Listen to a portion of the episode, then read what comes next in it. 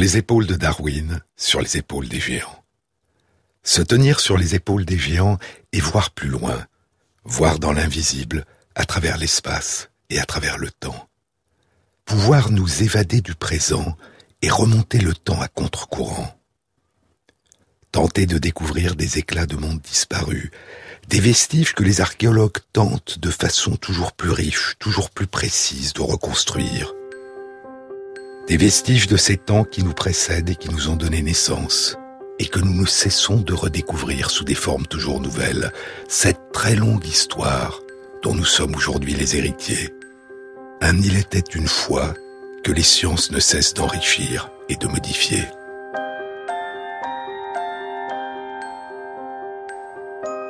Depuis la nuit des temps, nos ancêtres ont eu des relations particulières à la nourriture.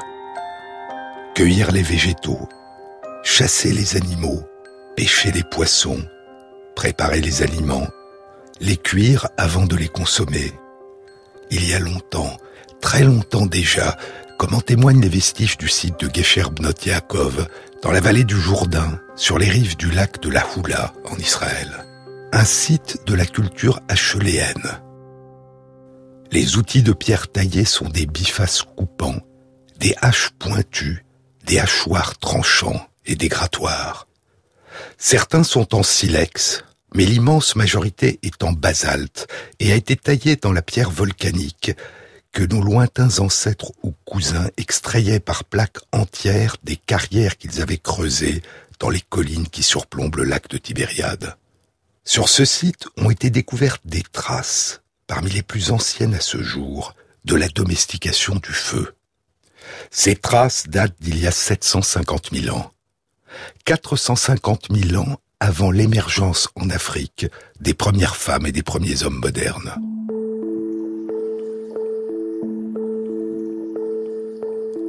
Il y a sur le site des vestiges de foyers où le feu était entretenu. Autour des foyers, il y a du bois brûlé et du bois non brûlé, probablement des réserves de bûches provenant de plus d'une dizaine d'espèces d'arbres différentes. Il y a des graines, des graines de plantes comestibles qui sont cuites ou brûlées. Des graines de plantes qui poussaient dans les eaux des lacs tout proches du site. Les graines blanches du nénuphar épineux Eurial ferox, riche en amidon, et qui sont encore aujourd'hui consommées en Inde, en Chine et au Japon. Il y a aussi des traces de nombreuses autres plantes comestibles qui poussaient à une plus grande distance des lacs, des olives, des raisins des vignes sauvages Vitis sylvestris, des glands de chêne, de la betterave sauvage. Il y a aussi de nombreux vestiges de carpes, de crabes et de tortues d'eau douce. Et il y a de très nombreux ossements de gibier, des daims, des gazelles, des rhinocéros et des éléphants aujourd'hui disparus, Elephas anticus. L'étude des marques laissées par les haches et les hachoirs sur ces ossements suggère que ces hominines découpaient les carcasses avant de les cuire de la même façon que le feront beaucoup plus tard les hommes et les femmes modernes. Cueillir les végétaux, pêcher les poissons, chasser les animaux, choisir, préparer et cuire les aliments avant de les consommer. Et depuis la nuit des temps, la nourriture n'a probablement pas seulement été un moyen de subsistance. Elle a aussi eu et elle a toujours, dans la plupart, si ce n'est la totalité des régions du monde, une signification symbolique. Les aliments, dit l'archéologue et ethnologue Randi Haaland de l'université de Bergen en Norvège, les aliments ne sont pas seulement une nourriture pour le corps, ils sont aussi une nourriture pour l'esprit qui concerne nos relations aux autres dans le monde des vivants et nos relations aux forces du cosmos. Notre nourriture a une dimension vitale, mais elle a aussi, dès la petite enfance, une dimension familiale, symbolique, culturelle. Une signification sociale qui revêt une importance particulière lors des interactions sociales. La consommation de nourriture rare ou exotique acquise par l'intermédiaire des échanges, du commerce et des conquêtes, comme en témoignera longtemps le commerce des épices, a depuis longtemps été une marque de richesse, de prestige ou de pouvoir. La nourriture a eu et a toujours des significations religieuses ou rituelles, comme en témoignent les aliments utilisés pour les sacrifices aux dieux, pour le culte des ancêtres, et les interdits alimentaires dans de nombreuses cultures, ou au contraire les aliments dont la consommation était réservée à certaines fêtes ou occasions. Et la nourriture a aussi été, et est le plus souvent encore aujourd'hui, la marque première de l'hospitalité, du partage et de l'amitié. En témoignent dans notre langue les mots compagnon et compagne, de comme avec et panis le pain, celui ou celle avec qui l'on partage le pain, le copain. Il y a un peu plus de 11 000 ans, l'invention et le développement de l'agriculture ont été, dans différentes régions du monde, une composante essentielle de ce qu'on a appelé la transition ou la révolution du néolithique. Une transition d'un mode de vie ancestral de chasseurs-cueilleurs à un mode de vie de fermiers qui produisent leur nourriture dans les champs qu'ils cultivent. Une révolution qui a profondément et irréversiblement transformé les sociétés, bouleversant les modes de vie, les relations entre les personnes et les relations entre les humains et la nature qui les entoure. Cette transformation a commencé dans le croissant fertile, par la culture puis plus tard par la domestication des céréales, le blé et l'orge. Et les transformations de ces grains de céréales ont permis la fabrication du pain et la production de la bière. Faire du pain. Récolter les céréales, il y a longtemps, à l'aide de faucilles de silex. Détacher les grains les broyer de façon répétée, les tamiser, les vanner, en faire de la farine. Mélanger la farine de ces céréales à de l'eau. Attendre que se forme le gluten dans la pâte de la farine. Pétrir la pâte, la travailler et attendre. Donner du temps pour que la pâte lève. Le temps que les levures et les bactéries lactiques présentes dans l'environnement se déposent dans la pâte et réalise la fermentation. Puis, utiliser, conserver une partie du levain naturel qui s'est formé dans la pâte pour en faire un levain chef qui sera entretenu et servira de source pour la fabrication de tous les pains. La fermentation alcoolique réalisée par les levures, qui sont emprisonnées dans la pâte et privées d'oxygène, produira à partir de certains des sucres présents dans les céréales de l'alcool et du gaz carbonique, du CO2. Et en raison des propriétés viscoélastiques que donne à la pâte de farine le gluten, les bulles de gaz carbonique lèveront la pâte en créant des alvéoles dans le pain.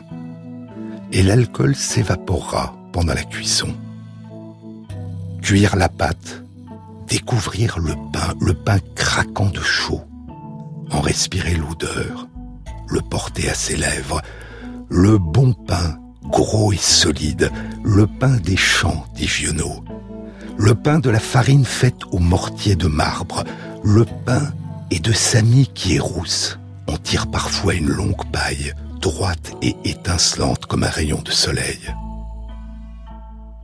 Je le goûte, dit Giono. C'est du pain brun. Il n'a pas de grosses bulles dans sa mie, mais de petites bulles régulières, presque comme un gâteau de cire où les abeilles font le miel. Il est lourd, je le goûte, mais bien avant, j'ai été saisi par l'odeur. L'odeur monte à travers le palais, et elle revient dans le nez, comme si j'avais encore le petit bout de pain dans les doigts, et il est déjà une pâte sous mes dents du fond, et je l'avale. L'odeur et le goût restent. Le mot blé a tout de suite un sens, comme melon, raisin, pêche, abricot, un fruit, un fruit nouveau. Notre pain frais est véritablement un régal, dit le curé au marquis. Vous ne trouvez pas? C'est dans la femme du boulanger de Pagnol. Hier, j'en ai mangé si volontiers qu'il faudra peut-être que je m'en confesse. Voyez là, monsieur le marquis, la simplicité et la grandeur de nos prières, dit le curé. Elle ne demande pas au ciel de l'or, ni des diamants, ni des grades. Elle demande du pain. Donnez-nous aujourd'hui notre pain quotidien. Il y a cependant une autre nourriture qui est indispensable à l'homme et que nos prières ne demandent pas. C'est l'eau. Je ne comprends pas pourquoi dans le paternoster, le chrétien ne demande pas à notre Seigneur l'eau quotidienne. À votre santé, curé. Et il se verse, dit Pagnol, un grand verre de Bourgogne. Récolter les céréales, il y a longtemps, à l'aide de faucilles de silex. Détacher les grains et produire de la bière. Réaliser une à une les différentes étapes nécessaires à la production de la bière, le maltage, le brassage, puis la fermentation. Le maltage, tremper les grains de céréales dans l'eau jusqu'à ce qu'ils commencent à germer ou les récolter déjà humides. Attendre que la germination induise dans les grains la production et l'activation des enzymes dont l'amylase qui permettront de convertir l'amidon en sucre de structure plus simple dont le glucose, qui pourront ensuite être fermentés par les levures, ou mastiquer des grains de céréales secs et ajouter ainsi de l'amylase qui est présente dans la salive. Puis sécher le malt et commencer le brassage. Écraser le malt, puis le chauffer, ce qui facilite l'activité des enzymes qui convertissent l'amidon en sucre fermentable. On a pu simplement fabriquer un gruau, une bouillie de céréales chauffées à partir d'un malt produit avec des grains qui avaient déjà germé ou qui avaient été en partie mastiqués, puis qui ont été écrasés. Puis on a attendu. Laisser refroidir le gruau, qui est devenu un mou. On a donné le temps aux levures et aux bactéries lactiques présentes dans l'environnement de se déposer dans le mou. Puis on a mis le mou dans un récipient plus ou moins fermé, ce qui a favorisé en l'absence d'oxygène la transformation optimale par les levures du glucose en alcool et en gaz carbonique. Et une fois que la bière a fermenté dans un récipient, du levain s'est déposé dans ce récipient, et ce levain a pu être entretenu et utilisé comme levain chef pour initier de nouvelles fermentations. Découvrir la bière, respirer l'odeur de la bière, en avaler une gorgée. La première gorgée de bière. C'est la seule qui compte, dit Philippe Delerme. Les autres, de plus en plus longues, de plus en plus anodines, ne donnent qu'un empattement tiédasse, une abondance gâcheuse. La dernière, peut-être, retrouve avec la désillusion de finir un semblant de pouvoir. Mais la première gorgée, gorgée, ça commence bien avant la gorge. Sur les lèvres déjà, cet or mousseux, fraîcheur amplifiée par l'écume, puis lentement sur le palais, bonheur tamisé d'amertume. Comme elle semble longue, la première gorgée. On la boit tout de suite avec une avidité faussement instinctive. En fait, tout est écrit. La quantité, ce ni trop ni trop peu qui fait l'amorce idéale le bien-être immédiat ponctué par un soupir, un claquement de langue ou un silence qui les vaut. La sensation trompeuse d'un plaisir qui s'ouvre à l'infini. En même temps, on sait déjà, tout le meilleur est pris. On repose son verre et on l'éloigne même un peu sur le petit carré buvardeux. On savoure la couleur, faux miel, soleil froid, par tout un rituel de sagesse et d'attente, on voudrait maîtriser le miracle qui vient à la fois de se produire et de s'échapper. On lit avec satisfaction sur la paroi du verre le nom précis de la bière que l'on avait commandée. Mais contenant et contenu peuvent s'interroger, se répondre en abîme. Rien ne se multipliera plus. On aimerait garder le secret de l'or pur, et l'enfermer dans des formules. Mais devant sa petite table blanche éclaboussée de soleil, l'alchimiste déçu ne sauve que les apparences, et il boit de plus en plus de bière, avec de moins en moins de joie. C'est un bonheur amer. On boit pour oublier la première gorgée. La première gorgée. La toute première qu'un humain ait goûtée c'était quand? Et qu'est-ce qui a été goûté en premier? Un aliment nourrissant? Ou une boisson enivrante Une bouchée de pain ou une gorgée de bière. Avons-nous partagé le pain avant de partager la bière Ou la bière avant le pain?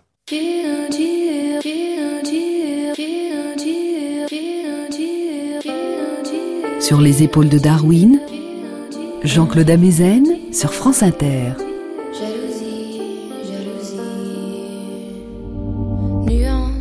Avec parano.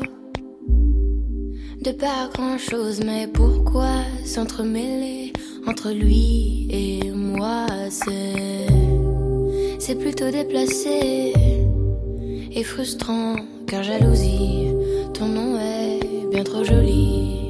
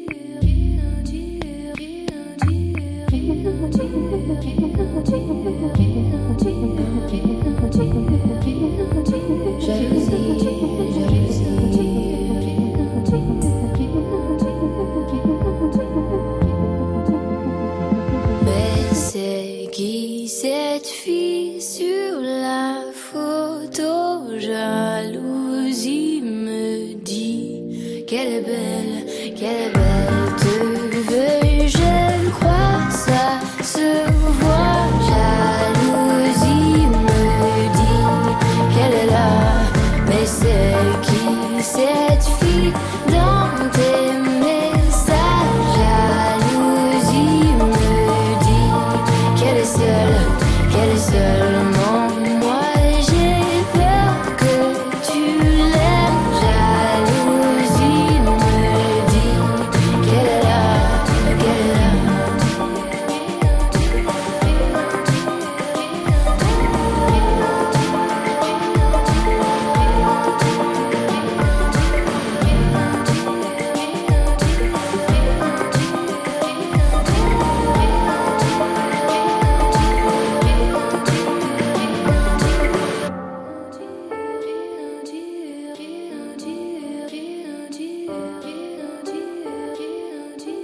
Inter, Jean-Claude Amezen. Qu'est-ce qui a pu être produit en premier par nos ancêtres? Le pain ou la bière? Cette question, je vous le disais la semaine dernière, a été débattue depuis longtemps. Elle avait fait l'objet il y a 65 ans, en 1953, d'un débat organisé par l'archéologue et anthropologue américain Robert Braidwood. Le débat faisait suite à une proposition du botaniste Jonathan Sauer, une proposition à l'époque considérée comme contre-intuitive. Sauer pensait que ce qui avait au début motivé la culture des céréales, puis leur domestication, ce n'était pas la fabrication du pain, mais la production de bière. Et la découverte par hasard que la fermentation des céréales produit une boisson à la fois nourrissante et enivrante a été, dit-il, une incitation initiale suffisante pour cultiver les céréales avant même de commencer à produire du pain. Le symposium, qui en plus des contributions de Braidwood et de Sauer réunissait les contributions de huit chercheurs de différentes disciplines, avait été publié dans la revue scientifique American Anthropologist, et il n'y avait pas eu de réponse à la question. 33 ans plus tard, en 1986, Solomon Katz, professeur d'anthropologie à l'Université de Pennsylvanie, et Mary Voigt, une chercheuse au Muséum d'archéologie et d'anthropologie de l'Université de Pennsylvanie, publieront un article spéculatif fondé sur une synthèse des données archéologiques et ethnographiques qui étaient disponibles à l'époque. Un article intitulé La bière et le pain, l'utilisation ancienne des céréales dans l'alimentation humaine. Mais Katz et Voigt n'aboutiront pas, non plus, à une conclusion claire. Puis viendra le temps des expériences scientifiques. Et pour ceux qui se lanceront dans cette aventure, la question ne sera plus la bière a-t-elle pu être produite avant le pain, mais de quand datent les plus anciens vestiges encore détectables de production de bière? Et s'il faut fixer un début à cette aventure scientifique, on peut choisir l'année 1992. Cette année-là, Patrick McGovern du Muséum d'archéologie et d'anthropologie de l'Université de Pennsylvanie et deux collègues publient une étude dans Nature. Ils ont analysé des tranches d'épeaux jaunes dans des fragments de jarres découverts sur le site de Godin Tepe, dans le croissant fertile, sur les hauts plateaux des monts Zagros, à l'ouest de l'Iran. L'analyse chimique de ces dépôts révèle qu'ils contiennent de l'oxalate, probablement de l'oxalate de calcium, un composant caractéristique des sédiments de la bière produite à partir de l'orge. Ces vestiges de bière sont, à l'époque, de loin les plus anciens qui aient été découverts. Ils datent d'une période comprise entre il y a 5200 ans et il y a 5000 ans, la période où naissait l'écriture en Mésopotamie, plus d'un millénaire avant les plus anciennes traces qui nous soient parvenues de l'hymne à la déesse Ninkasi, la déesse sumérienne de la bière. Mais c'est longtemps, très longtemps après les débuts de l'agriculture. Longtemps après les plus anciens vestiges de pain qui avaient été découverts. 24 ans passeront, et très loin du croissant fertile, à près de 6000 km à l'est, dans le nord-ouest de la Chine, au sud de la Mongolie intérieure, dans le Shaanxi, l'un des berceaux de la civilisation chinoise, au sud du Shaanxi, à l'ouest du fleuve jaune, près de l'antique cité de Chang'an, la capitale de la première dynastie historique chinoise, la dynastie des Zhou de l'Ouest, aujourd'hui la ville de Xi'an. Sur le site de Mijiaya, un site de l'antique culture Yangshao, d'autres anciens vestiges de bière sont découverts. L'étude sera publiée en 2016 dans les comptes rendus de l'Académie des sciences des États-Unis. Elle a été réalisée par Jiajing Wang et Li Liu, du Centre d'archéologie de l'Université Stanford et des chercheurs de différentes universités des États-Unis et de Chine. Dans deux fosses du site du Midjaya, il y a un four, des jarres, des amphores et des entonnoirs de terre cuite. Et sur la face interne des jarres, amphores et entonnoirs, il y a des dépôts jaunâtres. Wang et Liu et leurs collègues se disent que le four dans chacune des fosses a pu servir au brassage du malt, les jarres à la fermentation de la bière, les entonnoirs au filtrage de la bière et les amphores à stocker la bière puis la servir. Comme McGovern et ses collègues 24 ans auparavant, les chercheurs trouvent de l'oxalate dans les dépôts. Mais ils ont aussi étudié au microscope des vestiges de grains d'amidon et des phytolithes, les microfossiles cristallisés de végétaux qui permettent d'identifier les plantes utilisées. Il y avait là des vestiges de millet commun, d'orge commune, de larmes de Job, une graminée dont les graines ont une forme de larme, des vestiges de tubercules d'igname, de tubercules de lys, de concombres chinois. Une proportion importante de ces grains d'amidon présentaient des lésions semblables à celles qui surviennent durant deux étapes essentielles de fabrication de la bière, le maltage et le chauffage qui accompagne le brassage.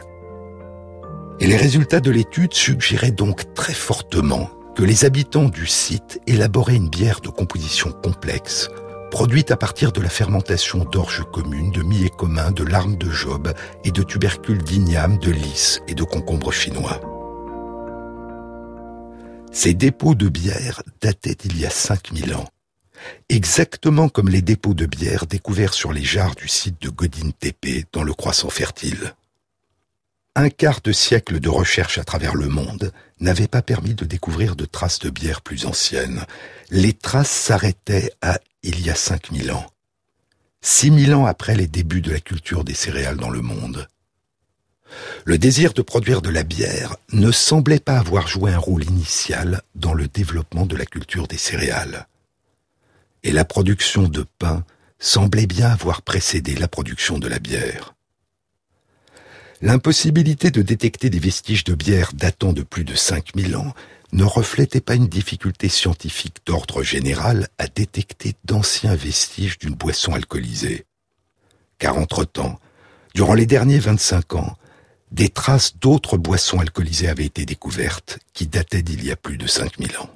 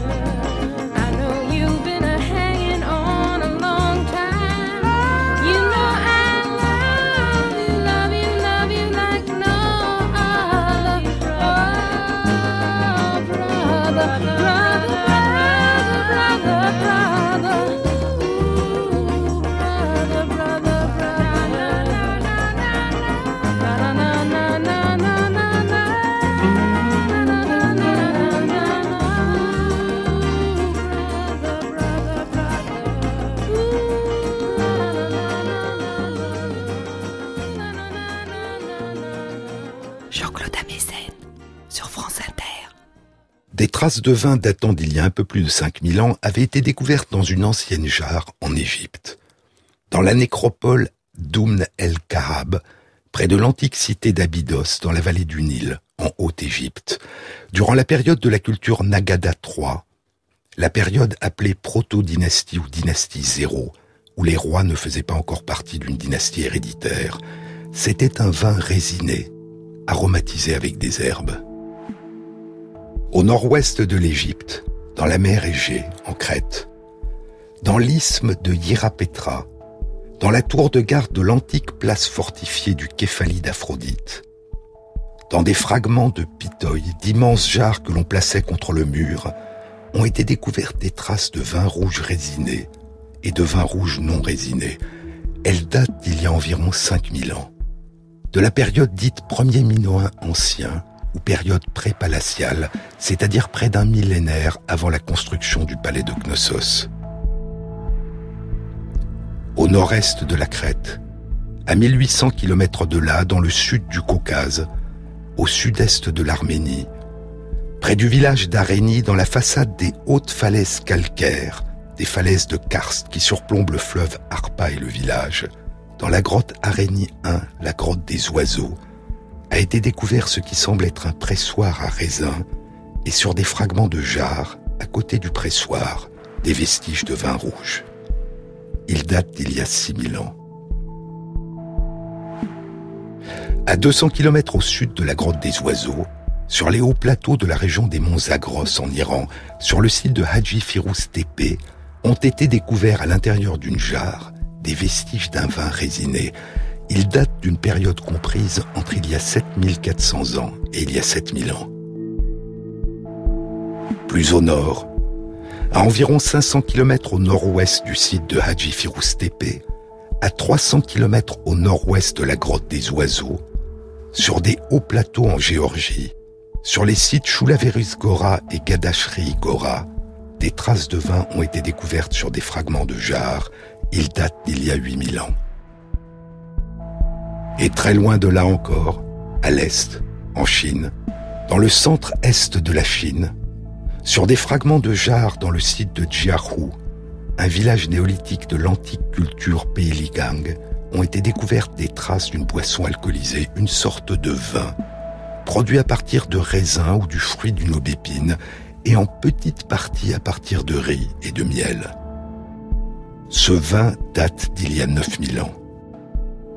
Et ainsi, en Chine, les traces les plus anciennes de boissons alcoolisées précédaient de 4000 ans les plus anciennes traces de bière. Ce que suggérait l'ensemble de ces recherches, c'est que les fruits, plutôt que les céréales, avaient durant plusieurs millénaires été les ingrédients essentiels utilisés pour produire de l'alcool. Les céréales avaient d'abord, pendant longtemps, servi essentiellement de nourriture.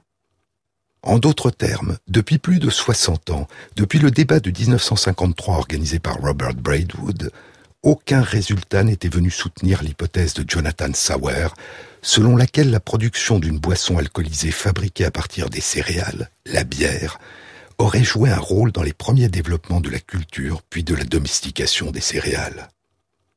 Et si les débuts de la production de bière semblaient avoir été bien tardifs par rapport au début de l'agriculture, il n'en était pas du tout de même en ce qui concernait le pain.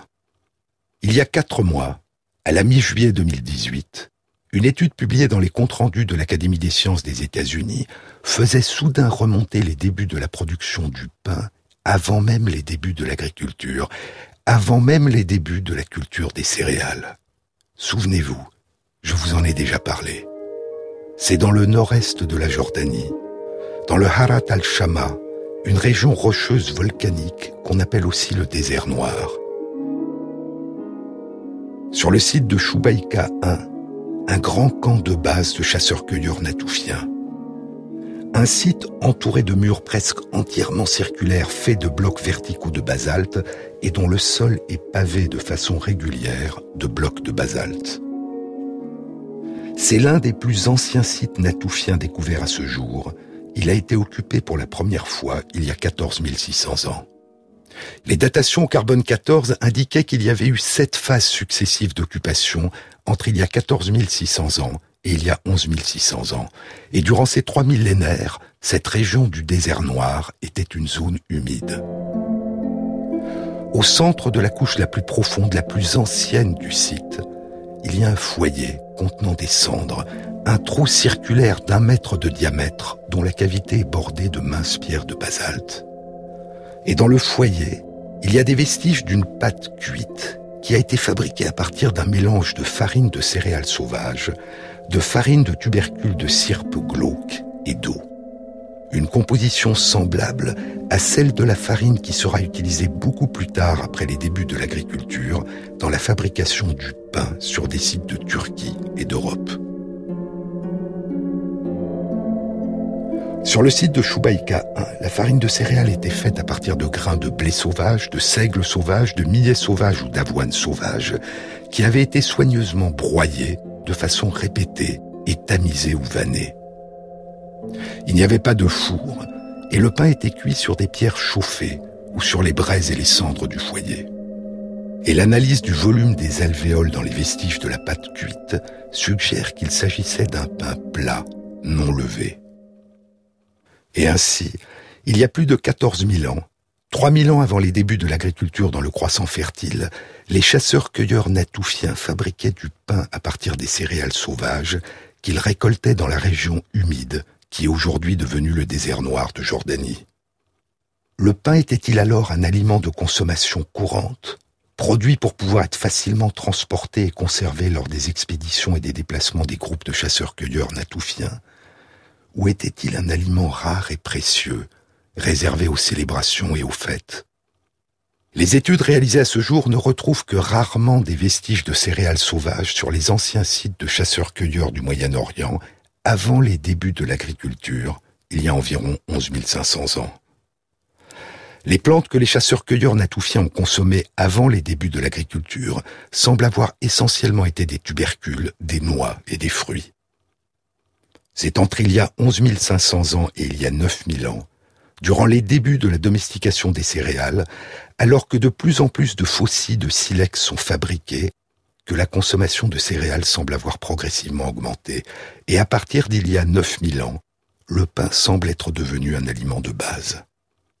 Les vestiges de pain sont alors nombreux, et on retrouve un nombre croissant de fours où le pain et d'autres aliments étaient cuits. Mais ce que révèle l'étude publiée cet été, c'est que la fabrication et la consommation de pain, ces symboles des sociétés d'agriculteurs, ont précédé les débuts de l'agriculture. Les plus anciens vestiges de production de pain datent donc d'il y a plus de 14 000 ans. Et les plus anciens vestiges de production de bière d'il y a seulement 5 000 ans. La différence devenait énorme, une différence de 9 000 ans. Mais pour pouvoir espérer trouver des vestiges plus anciens de bière, il faut pouvoir affiner les méthodes de détection. Et c'est ce qu'ont décidé de faire Jiajing Wang, Lilio et leurs collègues après avoir découvert les traces de bière vieilles de 5000 ans en Chine sur le site de Mijaya. Et il y a un an, en octobre 2017, les deux chercheuses et leurs collègues publient une étude dans le Journal of Archaeological Science Reports. L'étude est intitulée Identifier un brassage ancien de bière grâce à l'analyse de l'amidon une méthodologie. Les chercheurs ont produit différentes bières en utilisant d'anciennes méthodes artisanales, soit des méthodes décrites dans des textes antiques, comme l'hymne à la déesse Ninkasi, la déesse sumérienne de la bière, un hymne qui date d'il y a plus de 3800 ans, soit des méthodes artisanales encore utilisées de nos jours dans différentes régions du monde et décrites dans des travaux ethnographiques. Les bières les plus anciennes étaient probablement des décoctions épaisses, non ou peu filtrées, ressemblant à un porridge ou un gruau, réalisées à partir de nombreux ingrédients et fermentées à partir de levures présentes dans l'air ambiant ou sur la peau des fruits qui étaient ajoutés au breuvage. L'addition aux céréales de fruits, de racines, de tubercules et de différentes herbes permettait probablement d'apporter un surcroît d'amidon, un surcroît de micro-organismes, levures et bactéries, et d'enrichir le goût. Aujourd'hui encore en Afrique, les bières traditionnelles de sorgho, épaisses, sont produites à partir de malt de sorgho mélangé à de nombreuses autres plantes. Et il en est de même à Taïwan en ce qui concerne la bière produite à partir de millet. L'étude a consisté à analyser les grains d'amidon de 17 types de plantes différentes durant les différentes étapes de production artisanale de bière à partir d'anciennes recettes. Les chercheurs ont produit de la bière à partir de céréales, de l'orge, du blé, du seigle, du millet, à partir de riz, à partir de lentilles, à partir de tubercules, à partir de souchets comestibles, à partir de bulbes de lys et ils ont examiné avec précision le type de lésions que les différentes étapes de production de la bière induisaient dans les grains d'amidon de ces différentes plantes. L'idée était de créer eux-mêmes et de décrire précisément les lésions qu'ils allaient ensuite pouvoir rechercher sur d'antiques sites archéologiques pour essayer de découvrir les plus anciens vestiges de production de bière dans le monde. Ils savaient désormais avec précision quoi chercher. Mais où fallait-il le chercher?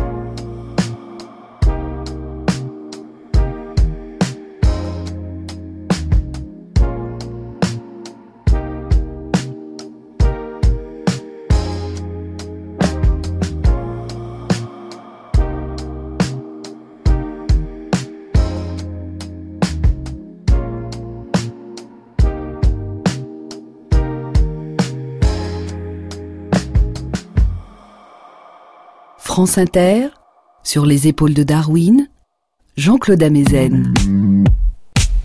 Je vous avais dit que l'archéologue Brian Hayden du département d'archéologie de l'université Simon Fraser au Canada avait proposé en 2012 que les chasseurs-cueilleurs natoufiens avaient pu produire de la bière. Avec deux collègues, ils avaient développé cette argumentation dans un long article publié dans The Journal of Archaeological Method and Theory. Toutes les conditions, disait-il, étaient déjà réunies il y a plus de 13 000 ans pour que les Natoufiens aient pu produire de la bière. Et il proposait d'explorer le contenu de gros blocs de pierre, de calcaire ou de basalte dans lesquels avait été creusé un trou et qu'on avait appelé des mortiers et qui avaient été découverts sur de nombreux sites natoufiens au Liban, en Syrie, en Israël, en Galilée et dans le mont Carmel, et dans le désert noir de Jordanie, sur le site Choubaïka 1. Et dans certaines grottes cimetières, notamment les grottes Rakefet et Nahal Oren dans le mont Carmel, de nombreux mortiers étaient placés près des tombes.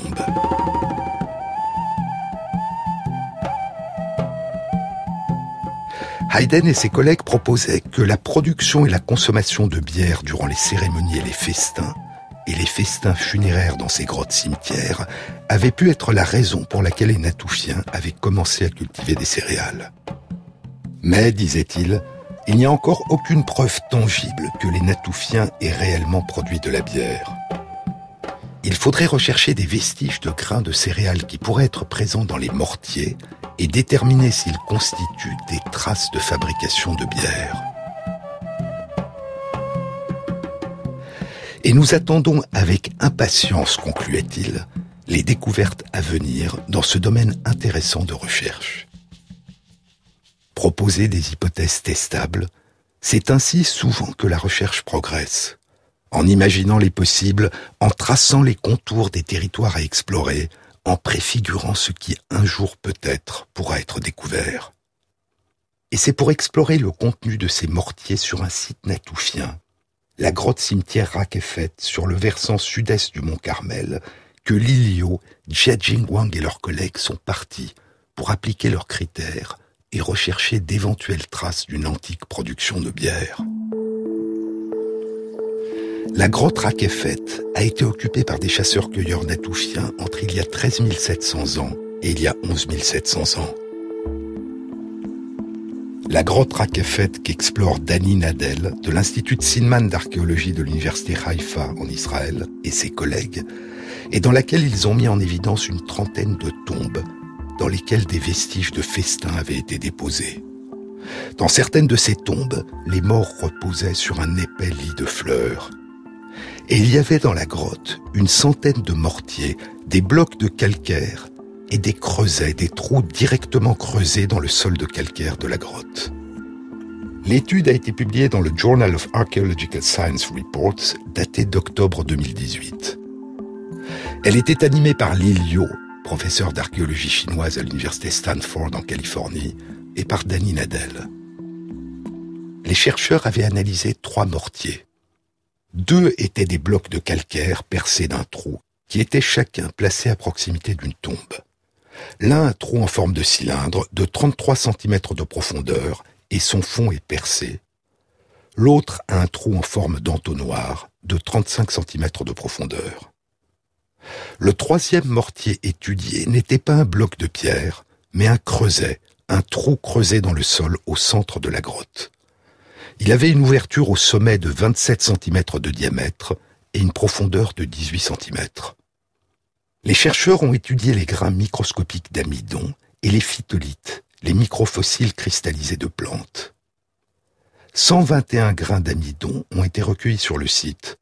Ils provenaient de six plantes différentes, des Tritichéae, la famille du blé, de l'orge, du seigle, des Panicoideae, la famille à laquelle appartient le sorgho, de l'avoine, des fabaceae, des légumineuses à laquelle appartiennent des lentilles et les pois du Levant, des souchets et des grains d'amidon de Lilium candidum, le lys blanc ou lys de la Madone, qui pousse dans la région et qui a depuis longtemps à la fois une signification symbolique importante et un usage médical.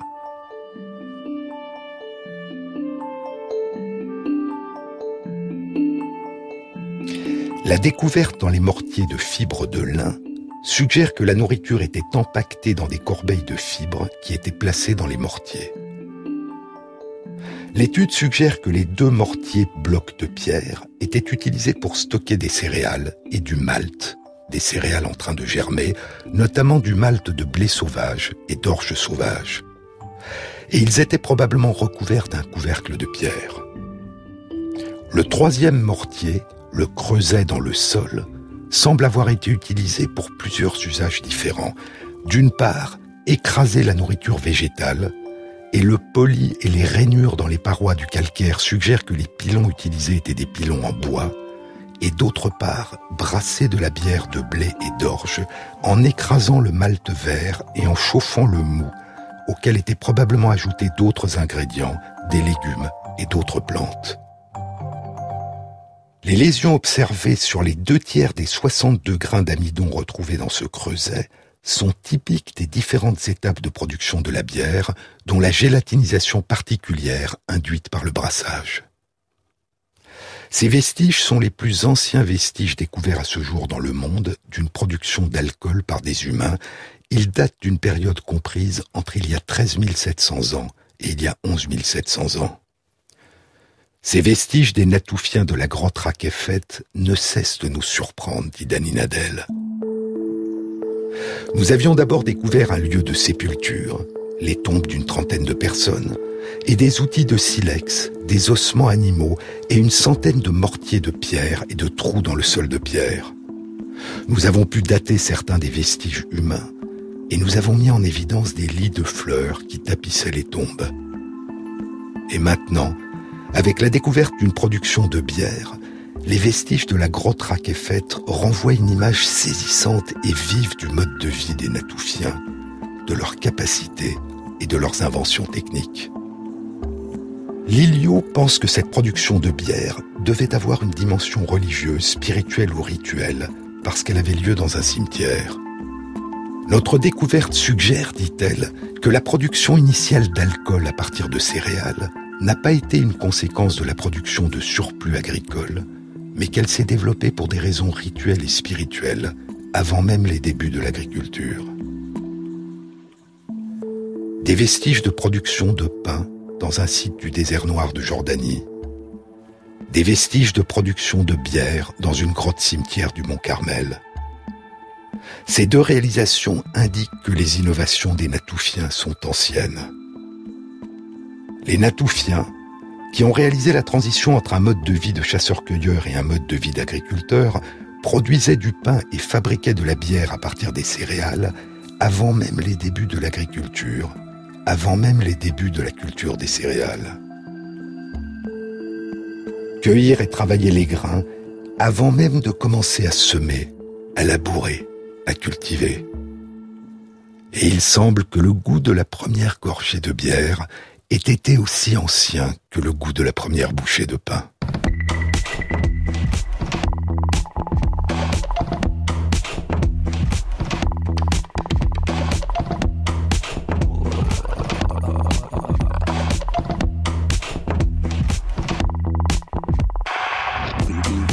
Cette émission a été réalisée par Christophe Imbert, avec à la prise de son Maxime Ingrand, au mixage Julien Dumont et Jean-Baptiste Audibert pour le choix des chansons.